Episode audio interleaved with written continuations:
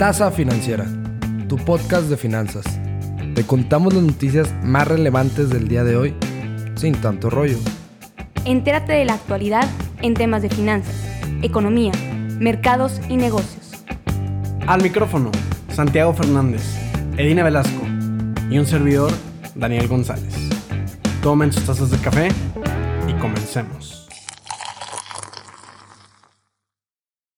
Muy buenos días a todas las personas que nos estén escuchando hoy en la tasa financiera.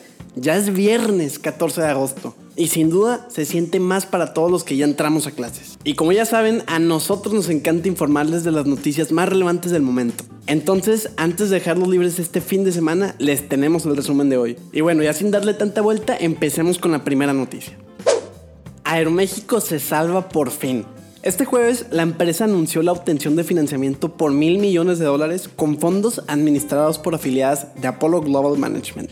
La aerolínea informó a la Bolsa Mexicana de Valores que el financiamiento consiste en un tramo preferencial y garantizado por 200 millones de dólares y otro tramo por 800 millones de dólares, convertibles a capital. Con esto, la empresa puede mantener su liquidez, o sea, el dinero que necesita para operar día a día y también puede pagar las deudas que tiene con los bancos sin ningún problema. Además de todo esto, le permite continuar con sus operaciones durante este proceso de reestructura. Que por cierto, todo depende de lo que diga la Corte de Distrito Sur en Nueva York, porque pues esta es la que lleva el proceso de reestructura de la empresa mexicana, ya que como algunos recuerdan, Aeroméxico se declaró en bancarrota por medio del capítulo 11 en Estados Unidos.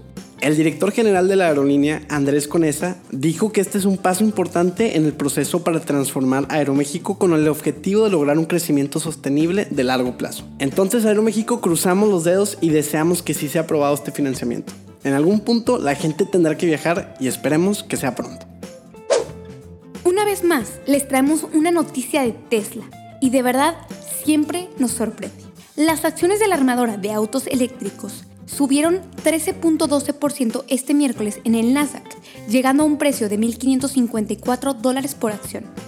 Sabemos que en lo que va de este año las acciones de esta empresa han aumentado exponencialmente.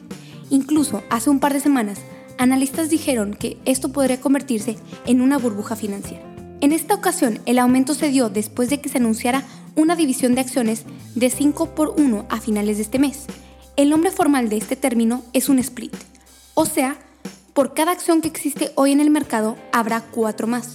De esta manera, cada accionista de Tesla recibirá cuatro acciones adicionales por cada acción que posea.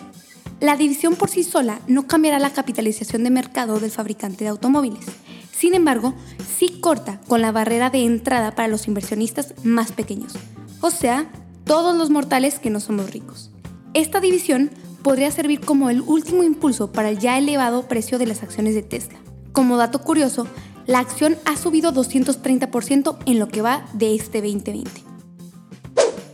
Mala noticia para nuestros amigos británicos, pues el PIB del Reino Unido fue golpeado por el coronavirus y tuvo una caída récord de 20.4% en su segundo trimestre del año. El PIB es con lo que medimos el crecimiento, o en este caso el decremento de la economía, ya que es el conjunto de bienes y servicios producidos de un país.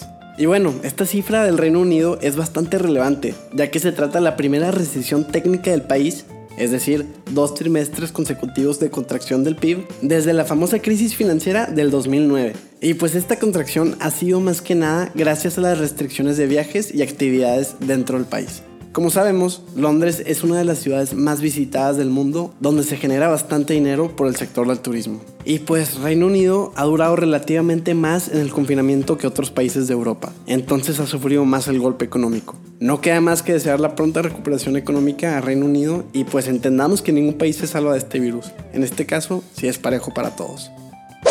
Adivinen qué pasó en el mundo de las redes sociales. Instagram dio a conocer que a partir de ahora va a borrar todas las cuentas falsas. Sin duda alguna, nos vamos a dar cuenta de quiénes son tus seguidores reales y quién se dedicó a comprar seguidores. No se sorprendan si algún influencer, en vez de tener un millón de seguidores, amanece con 30 mil mañana o mucho menos. Ya saben qué pasó. Les aseguro que la tasa financiera permanecerá con la misma cantidad de seguidores. Ninguno son comprados. Aprovechando este tema, no se les olvide seguirnos en Instagram como arroba financiera para que no se les pase ningún solo capítulo. Como les contamos en el podcast pasado, las expectativas de recorte en la tasa de interés se volvieron realidad. El Banco de México recortó este jueves su tasa de interés por décima ocasión consecutiva, así sumando seis recortes en lo que va de este 2020. Estos recortes iniciaron en agosto del 2019, cuando la tasa referencial se encontraba en 8.25 y fue recortada a 8%.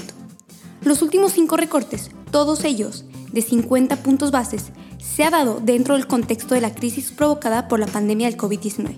Y claro, que está de acuerdo con las bajas expectativas a futuro de la economía del país, ya que recordemos que en el segundo trimestre de este año, el Producto Interno Bruto se contrajo casi 19% a una tasa anual de acuerdo a la estimación del INEGI. La posibilidad de que Banjico recorte aún más esta tasa referencial sigue abierta. Sin embargo, recordemos que la finalidad de este recorte es para incentivar el consumo del país a través de créditos. Para toda la gente ahorradora significa que te pagarán menos por tener tu dinero ahorrado en el banco. Ahora vamos con la sección de mercados. Esta información es del cierre del día jueves 13 de agosto, o sea, ayer. Los índices. El IPC tuvo un movimiento diario de negativo 0.5%. El Dow Jones bajó 0.29%. El SP 500 una variación negativa de 0.2% el día de hoy. El Nasdaq siendo el único de estos índices con resultado positivo de 0.27%. Ahora, el mercado cambiario. El dólar contra el peso cierra en 22.13 pesos. El euro contra el peso cierra en 26.14 pesos. Lyft reportó las ganancias del segundo trimestre el miércoles y mostraron una caída en ingresos del 61% en comparación con el mismo periodo del año pasado. Existe un rayo de esperanza para su negocio principal de ride hailing, ya que tuvieron un aumento del 78% en viajes en el mes de julio a comparación del mes de abril. Los datos duros con los que se enfrentó Lyft a Wall Street fueron los siguientes. Pérdidas por acción de 86 centavos contra los 99 centavos esperados, sus ingresos fueron de 339 millones frente a los 337 millones de dólares que se esperaban. Las pérdidas netas de Lyft ascendieron a 437 millones de dólares durante el segundo trimestre. Hay que tomar en cuenta que a diferencia de Uber, que fue salvado por su brazo derecho de Uber Eats, Lyft gana dinero a través de ride hailing, scooters y bike sharing, así como su relativamente nuevo negocio de alquiler de automóviles. Les tengo buenas noticias y otra vez de parte del magnate mexicano Carlos Slim.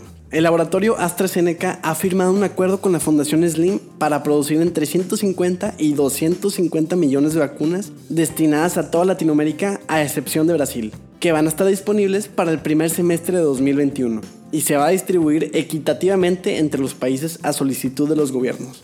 El presidente de Argentina, Alberto Fernández, declaró en una rueda de prensa que la producción latinoamericana va a estar a cargo de Argentina y de México. Y eso va a permitir acceso oportuno y eficiente para todos los países de la región. Y bueno, como mencioné anteriormente, Brasil no formará parte de este plan de distribución de vacunas, ya que este país firmó un acuerdo con Rusia de que ellos quieren ser de los primeros países en probar su vacuna. ¿Cuál será más efectiva? ¿Quién sabe? Lo único que sí sabemos es que la vacuna desarrollada por la Universidad de Oxford y el laboratorio AstraZeneca está siendo más regulada y por eso México, junto a otros países de Latinoamérica, deciden apostarle a esta. Con la intención de que al momento de que la vacuna esté lista nos cueste aproximadamente entre 60 u 80 pesos. Nada mal.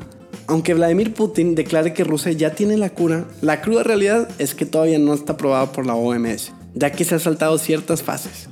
Entonces, aún no existen vacunas o tratamientos 100% aprobados para erradicar el COVID-19. Pero pues México decide apostarle a la vacuna que sí está siendo más regulada. Entonces, esperemos lo mejor para este 2021.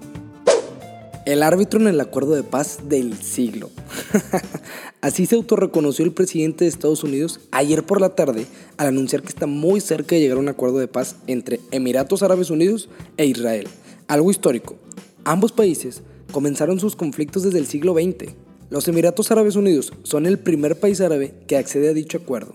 El presidente, y yo digo que el mundo entero, espera que esto rompa el hielo con los demás países, como Irán, dentro de la misma problemática y sigan su ejemplo. A tres meses de las elecciones en Estados Unidos y Donald Trump, por detrás de su competencia, Joe Biden asegura que habrá más acuerdos en su segundo mandato. ¿Que a poco sí le vamos a creer? Robert O'Brien, asesor de seguridad de Trump, dijo que el presidente va a ser recordado como el pacificador del mundo y que incluso puede ser candidato al Premio Nobel de la Paz. ¡Ah, caray!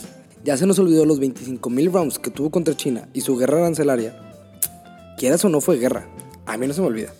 Mike Pompeo señaló que la Casa Blanca ya está organizando la ceremonia de la firma del acuerdo.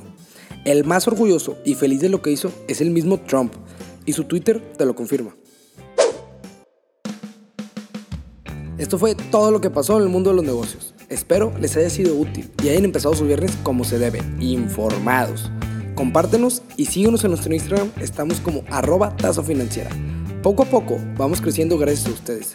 Bonito fin de semana, los despide Santiago Fernández. Nos vemos el lunes si Dios quiere. Abrazo virtual a todos, cuídense mucho.